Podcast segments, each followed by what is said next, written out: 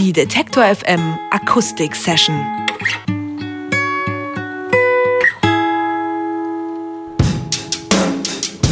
Sixa ist eine sechsköpfige Band um die beiden Gründer Brian Lopez und Gabriel Sullivan. Sie kommen aus der Indie-Rock-Szene in Tucson, Arizona und teilen die Liebe zu lauten Gitarren und traditioneller lateinamerikanischer Musik. Angefangen haben sie als Cumbia-Coverband unter dem Namen Chicha Dust. Als Sixa fügen sie dem traditionellen Sound eine große Schippe Rock'n'Roll hinzu. Without an answer, no bloodline before.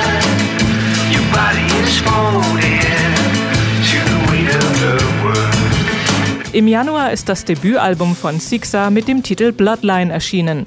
Das Album lebt von musikalischen Gegensätzen. Trockene, kantige Gitarrenbretter wechseln sich mit Desert Blues Einflüssen und beschwingtem Psychedelic Pop ab. Killer,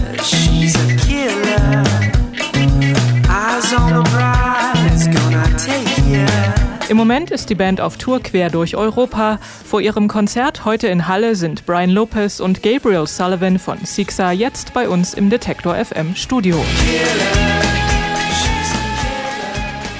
Und hier sind sie bei mir. Hi Gabriel, hi Brian, welcome. Thanks for stopping by. Thanks for having us. Guten Morgen. So I heard you did a little detour yesterday, as in the US, uh, every other village is called Sullivan. Obviously, too many villages in Germany are called Halle. Yeah, the Google Maps just picked one and it picked wrong. We Uh, oh, drove, no. like, I think on the wrong side of the country all day. Yeah, pretty much on the other side of Germany. That's right.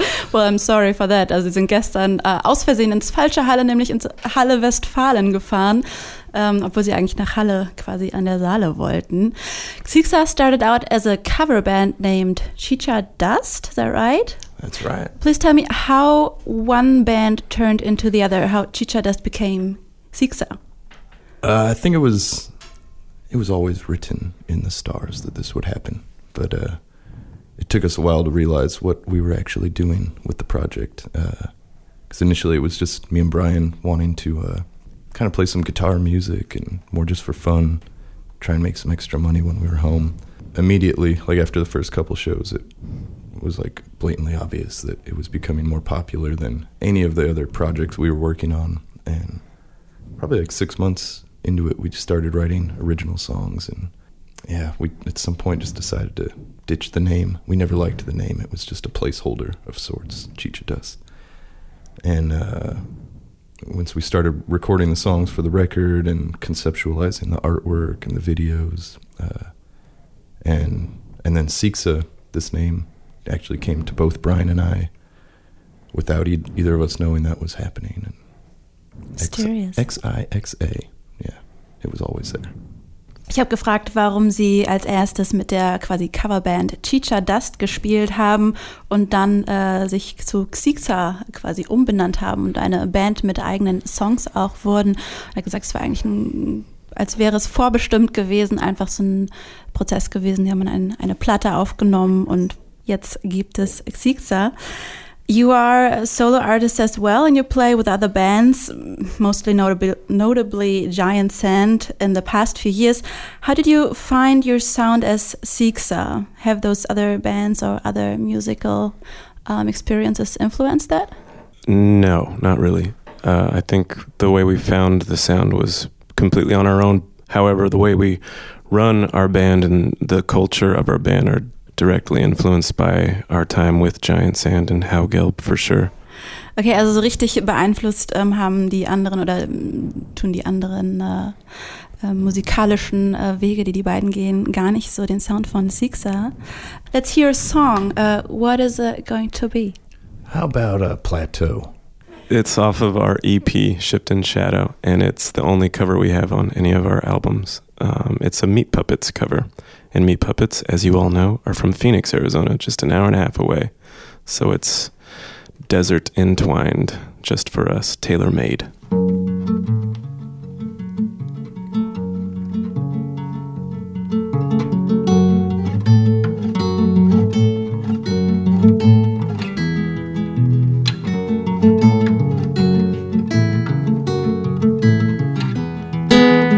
Many a hand has scaled the grand old face of the plateau.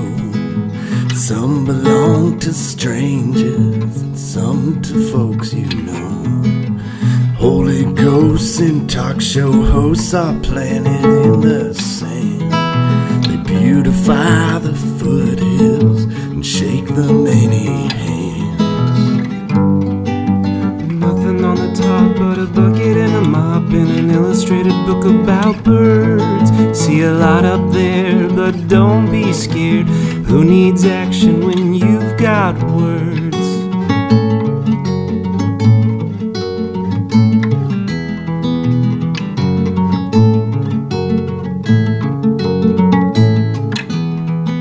You're finished with the mop, then you can stop and look at what you've done. Plateau's clean, no dirt to be seen, and the work, it was fun. Nothing on the top but a bucket and a mop and an illustrated book about birds. See a lot up there, but don't be scared. Who needs action when you've got words?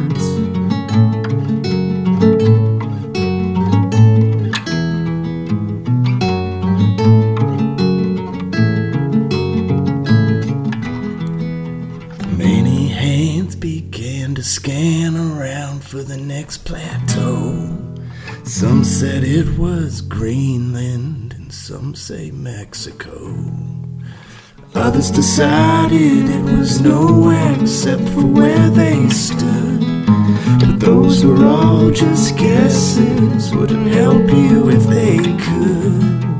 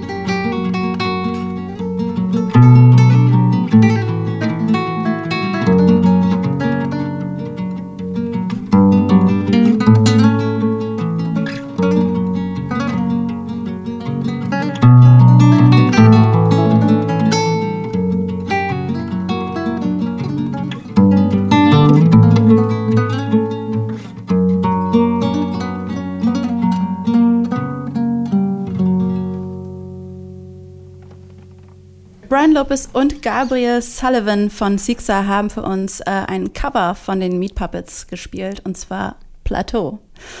Sixa is a six-piece, and all of you have slightly different backgrounds musically. Your drummer, for instance, played with Bob Dylan and Alice Cooper in the past. How does that work when you write song? Like when everyone has their own ideas and which direction this uh, song should go?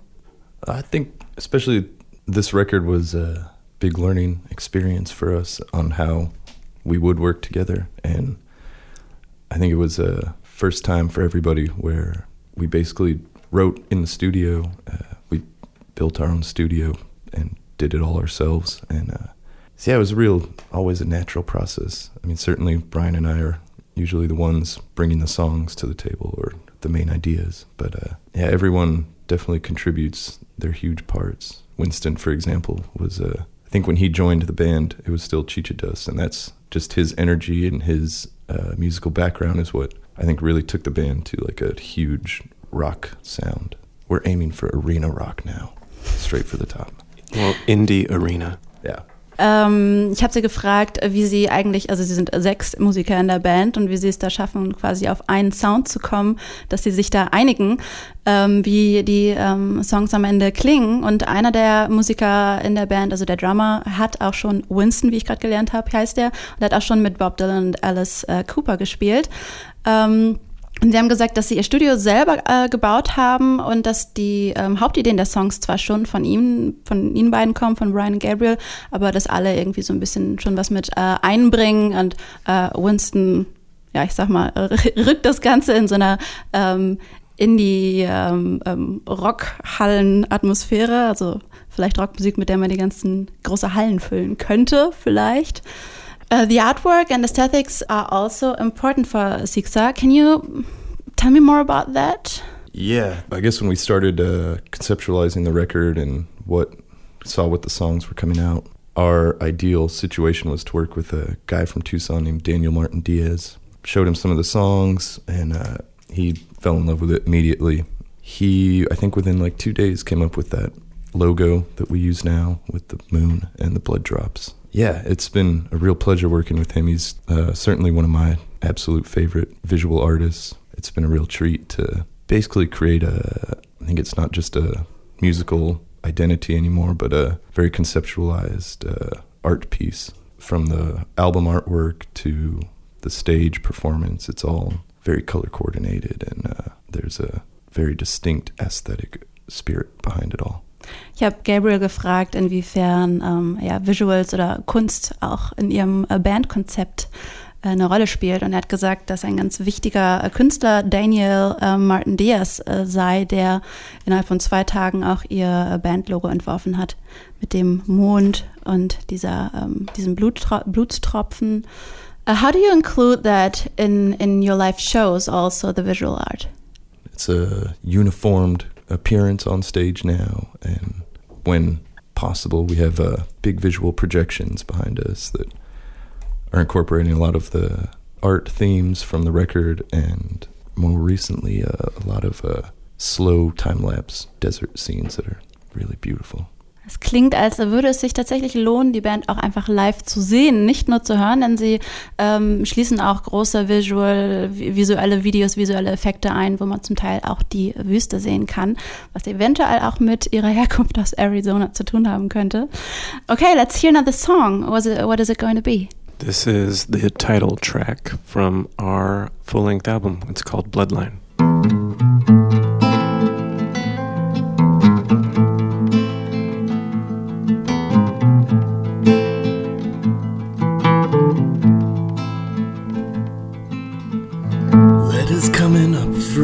The south, words pouring out of her mouth. Find a chair and take it in. Sit back and settle in. Spin out along the road. We now know where we go. The hotel is just for show. A light to light upon. Without an answer, no bloodline before. Body is folded to the weight of the world. The drinks are hard and strong. We're right where we belong. Tied down to the land, expressions of man.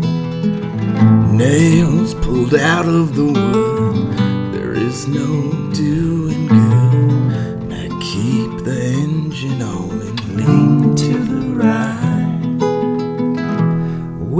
An answer, no bloodline before. Your body is folding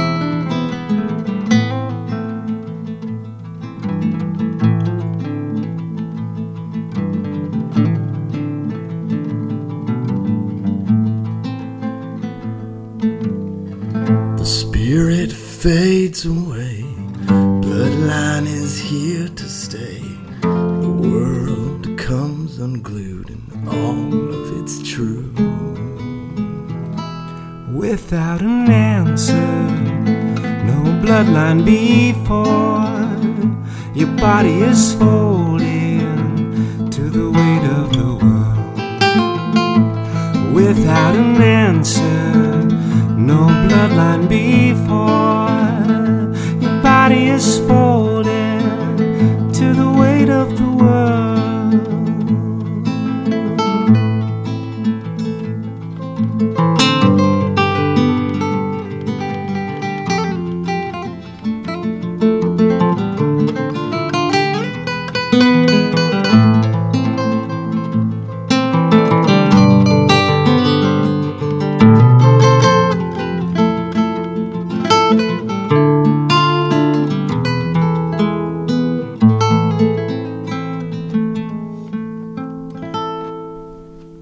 Sixer spielen heute Abend im Objekt 5 in Halle an der Saale, sage ich nochmal dazu. Danach sind sie noch eine Weile durch Europa unterwegs und machen dabei unter anderem halt in Düsseldorf, Saarbrücken und Bonn. Alle Termine und die Session zum Nachhören gibt's später auf detektor.fm. Thanks for coming, Brian and Gabriel. Thanks so much for having us. Thank you. Die Detektor FM Akustik Session.